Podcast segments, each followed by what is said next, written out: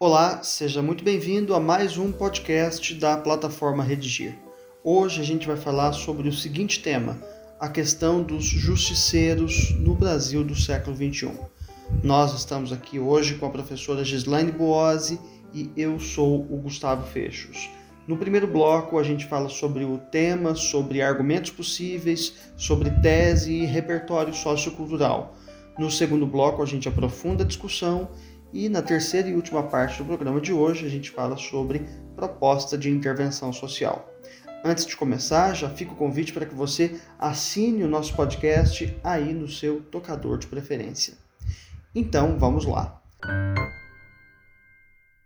Professora Gislaine, como que você pode, por favor, é, indicar aos nossos alunos a apresentação desse tema? Olá, Gustavo. Olá, alunos da plataforma Redigir. É sempre um prazer estar aqui com vocês. Gustavo, para o tema de hoje, vamos lá. Está previsto no Código Penal, eh, no artigo 345. O Código Penal é de 1940, tá? É, está contida ali a tipificação do crime exercício arbitrário das próprias razões. E é exatamente isso que chamamos justiçamento, ou seja, uh, o fato de se fazer justiça com as próprias mãos. E aqui, Gustavo, já há uh, um repertório sociocultural, um recorte da legislação. Muito bem, professor. Agora, com respeito aos argumentos possíveis para o enfrentamento deste tema, quais caminhos seriam legais também? Vamos focalizar, Gustavo, a precariedade da justiça social e, de certo modo, do comprometimento do Estado o fato de o justiçamento ser a barbárie contemporânea, por conta, obviamente, da ineficiência da segurança pública. Também gostaria de falar um pouquinho a respeito da diferença entre legítima defesa e justiça com as próprias mãos. Acredito que é, esses dois conceitos é, são importantes e não podem é, ser confundidos entre si. Muito bem, professora. Agora, com relação à tese, que é o ponto de vista a ser né, defendido ao longo do texto, qual tese a gente poderia formular também na introdução, professora? É tempo de poder público envidar esforços necessários uh, à efetivação dos direitos previstos na Constituição, com vista a diminuir ou erradicar a pobreza e a implementar a segurança condição aí para é, coibir a ação dos justiceiros. Muito bem, professora. Finalmente, ainda nesse primeiro bloco, com relação ao repertório sociocultural, que é uma possibilidade da introdução, que repertório você consideraria adequado, pertinente aqui para o desenvolvimento deste tema? É, cabe aqui, acredito, uma citação de Mahatma Gandhi, é, advogado e pacifista indiano. Segundo Gandhi, é, é, olho por olho e o mundo acabará cego. É, sem dúvida nenhuma, boa citação, mas, Gustavo, eu, eu e você sabemos o quanto os nossos alunos gostam de é, recorrer ao cinema, né? Então, temos aqui é, um terceiro argumento possível: o filme Educators. Nesse filme, é, é um filme alemão, uh, três jovens idealistas revolucionários provocarão as elites sociais. O título original do filme é Os Dias de Fartura Acabaram. Então, esses três jovens é, invadirão casas, modificarão a disposição da mobília, enfim, eles conseguirão tirar o sossego de pessoas em situação confortável, se comparadas aí a classes menos privilegiadas, oprimidas. É como se fosse uma nova versão do clássico Robin Hood. Aliás, o próprio Robin Hood aqui é, também é muito bem lembrado, né? É, tá valendo. Robin Hood, aquele que aquele fora da lei que roubava dos ricos para dar aos pobres, pode sim. É, até porque, Gustavo, olha só, quando se fala em justiça com as próprias mãos, a primeira imagem que vem à tona é exatamente as mãos sujas de sangue. É, muito embora haja justiçamento, inclusive em situações que não envolvem é, mortes. E é mesmo, nesse caso, o Robin Hood pode ser lembrado. Muito bem, professora, passemos então ao segundo bloco, no qual a gente terá a oportunidade de aprofundar essa discussão. Professora, nesse começo da nossa discussão, né, momento em que certamente a gente vai falar é, daqueles que defendem os interesses de terceiros, haja visto o fato de que o Estado, de certo modo, é falho, vem à memória um caso muito emblemático, né? aquele jovem de 15 anos no amarrado a um poste pelo pescoço, o que aconteceu num bairro nobre da cidade do Rio de Janeiro lá em 2014. Né? Eu acho que, né, de certo modo, isso virou de fato um símbolo deste assunto da justiça com as próprias mãos. Você se recorda dele? Sim, Gustavo. O caso realmente foi e é emblemático.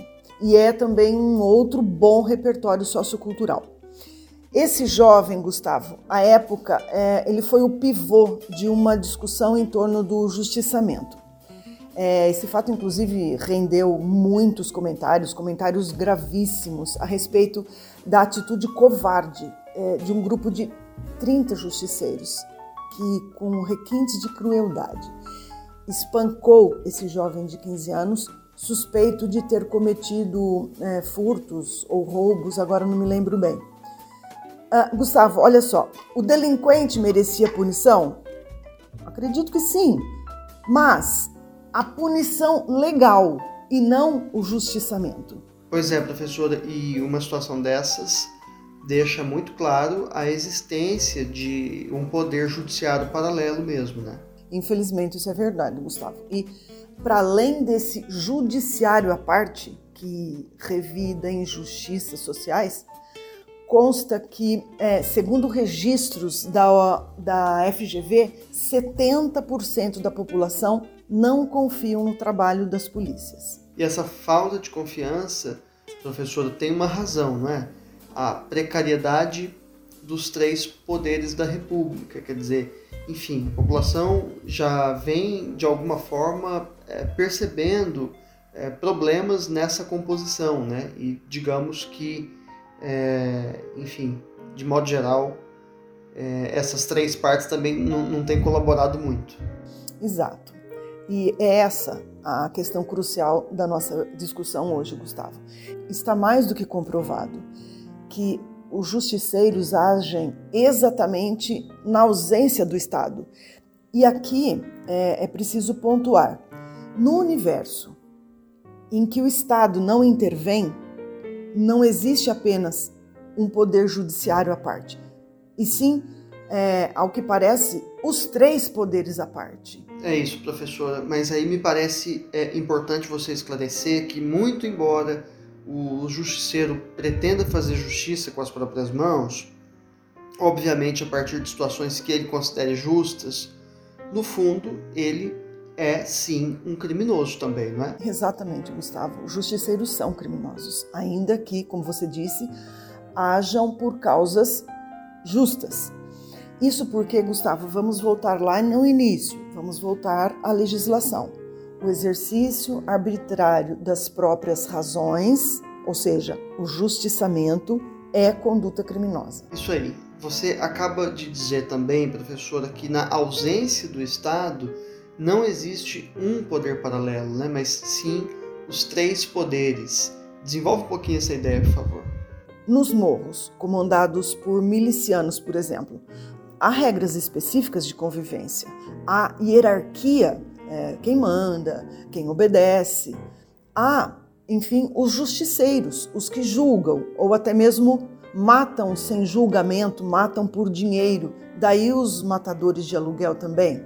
Uhum é o Estado, digamos, é, em sua versão mais é, anárquica, talvez, né? Uh, você disse Estado anárquico, é, mas veja bem, a arquitetura criminosa não é em si mesma anárquica.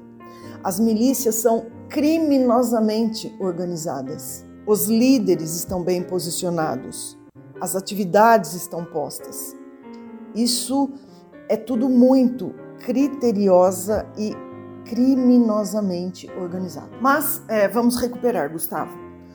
O justiçamento ocorre por conta da ausência do Estado, isso é fato. Ao Estado é, compete a garantia dos direitos básicos, é, compete também o poder de polícia, é, compete também prover a segurança de todos os brasileiros. E onde se detecta a desídia, a ausência do Estado, geralmente é, se detecta a atuação dos justiceiros. E nesse ínterim, é bom que fique claro que nem todo justiceiro, como eu já disse, tem as mãos sujas de sangue. Ou seja, para caracterizar o justiçamento, basta a inércia do Estado, que se materializa pela falta de compromisso, é, pela falta de políticas públicas eficientes para a garantia das condições mínimas de sobrevivência. Só para finalizarmos esse item, professora, brevemente, é preciso fazer aqui um alerta. Né? Quando você diz que ao Estado cabe garantir os direitos humanos, você fala não apenas do arroz com feijão, mas também do direito de o indivíduo cometer um crime e pagar pelo que ele fez né? sem que com isso ele perca a sua dignidade, não é mesmo? É preciso que a sociedade veja o criminoso, salvo exceções, né, como o fruto da doença do próprio Estado. Já falamos isso brevemente num outro podcast a respeito da ressocialização do apenado, né? Fica aí a recomendação para as pessoas também procurarem essa nossa discussão. Sim, sim, sem dúvida, Gustavo.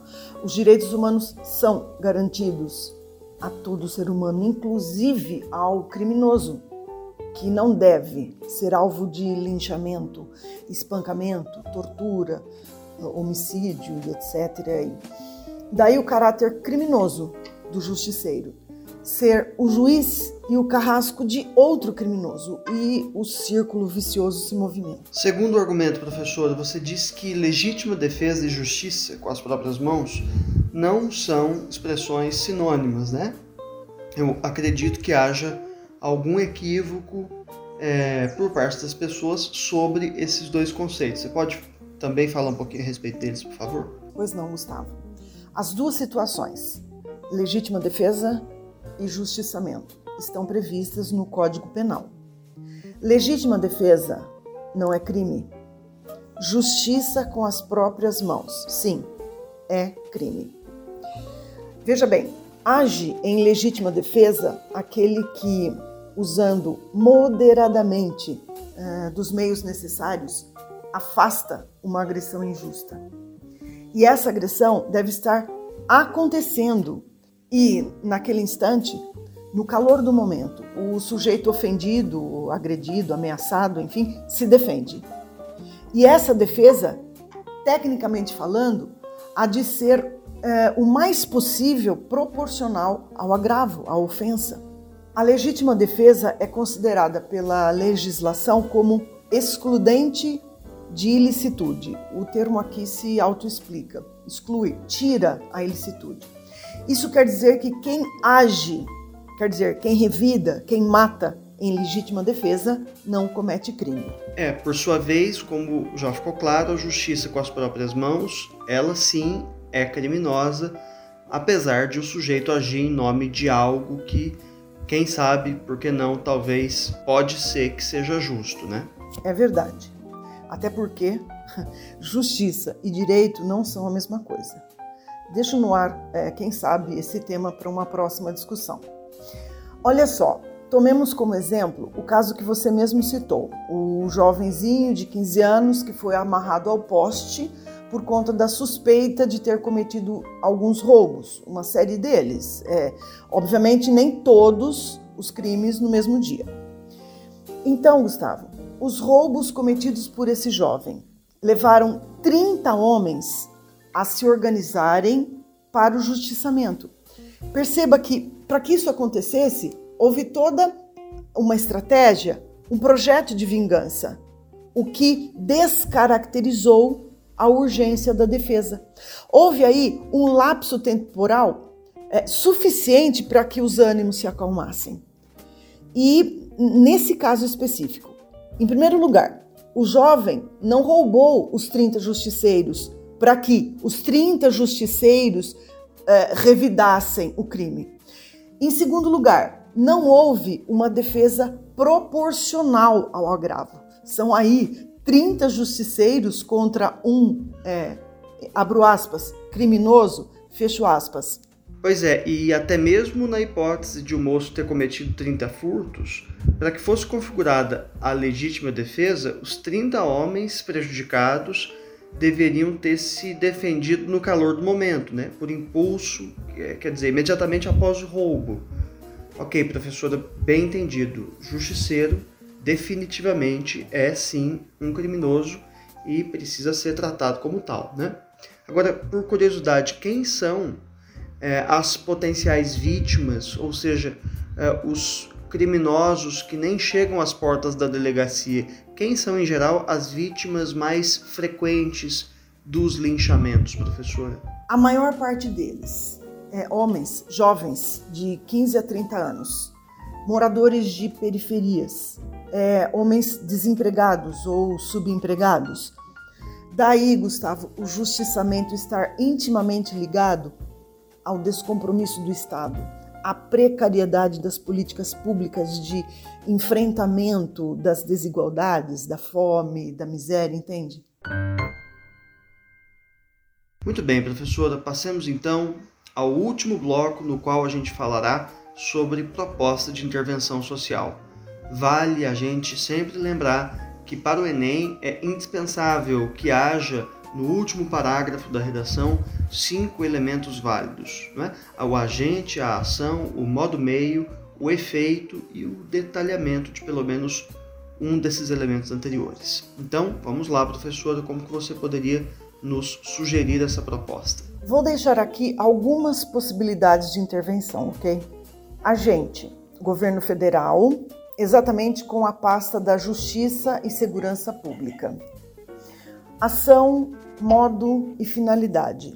Intensificar o policiamento, em especial nas periferias, onde está concentrado o maior número de pessoas desassistidas pelo poder público. E, por consequência, assistidas pela patrulha dos justiceiros, né? Exato. É, intensificar o policiamento, então, para fazer cumprir o dever do Estado a quem compete proporcionar segurança a todos os brasileiros. Uh, outra ação: gerenciar melhor os recursos públicos por meio de políticas afirmativas, a fim de que sejam erradicadas as desigualdades sociais, que têm levado grande parcela da população à criminalidade. Isso atenderá ao que consta na Declaração dos Direitos, referendada pela Constituição Federal e deve ser feito por meio do fomento a programas como o Auxílio Brasil, que tem a finalidade de amenizar a fome, uh, o que inegavelmente, Gustavo, vai contribuir para a diminuição da criminalidade e, consequentemente, uh, a atuação dos justiceiros. Muito bem, professora, agradeço mais uma vez a sua participação aqui com a gente. Ok, Gustavo, até uma próxima. Um abraço a todos vocês. Antes de me despedir, fica o renovado convite para que você assine o nosso podcast aí no seu tocador de preferência. Quando esta redação chegar corrigida para você, não deixe também de frequentar os nossos percursos de aprendizagem, nos quais há tópicos de gramática, listas de exercícios, e videoaulas sobre cada dificuldade. Há também no site uma redação modelo na qual você pode se inspirar. Então é isso, obrigado e até a próxima!